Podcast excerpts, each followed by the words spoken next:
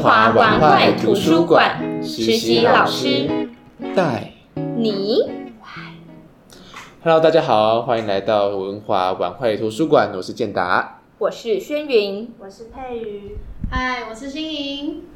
那我们今天是文华晚会图书馆第零集，我们的试播集。现在跟大家谈谈呢，我们这个节目是一个听书的节目，可是这个听书节目线上其实已经非常的泛滥。那我们究竟特色在哪？我们凭什么让观众们喜欢我们的节目呢？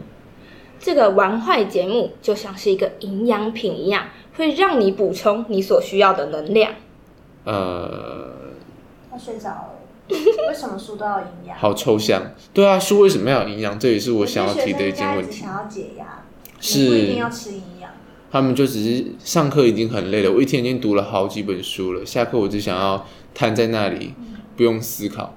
可是，呃，这也是我们现在想要解决的问题，也是我们为什么想要录这个节目的原因哦。因为文华高中有一个非常非常非常非常漂亮的图书馆，就是成品等级，呃，无印良品等级的一个图书馆。可是学生们不太愿意进到这个图书馆的原因，我们观察了一下，好像真的就是觉得书太不合他的胃口，不合他的胃口，看起来太累，很有经典感。对，有点距离的感觉。那我们也是为了想要缩短图书馆跟学生们的距离，所以想要录这个节目。因为我们自己，好啦，其实我们离学生们的年纪其实也不算多远，可是我们会喜欢读里面的书，那我们就想要知道这个问题在哪里。可能是我们读到有趣的地方，是学生没有读到的。那我们想要透过这个节目。分享给观众，分享给学生们，知道图书馆里面的书其实非常的有内容。那讲这些不够，那我们学生已经读了很多书了，那他们还会想看哪些类别的书呢？我们我们会介绍哪些类别的书籍？我们会挑选一些年轻人好奇、有兴趣的书籍。我们阅读完之后呢，会再跟你们分享讨论。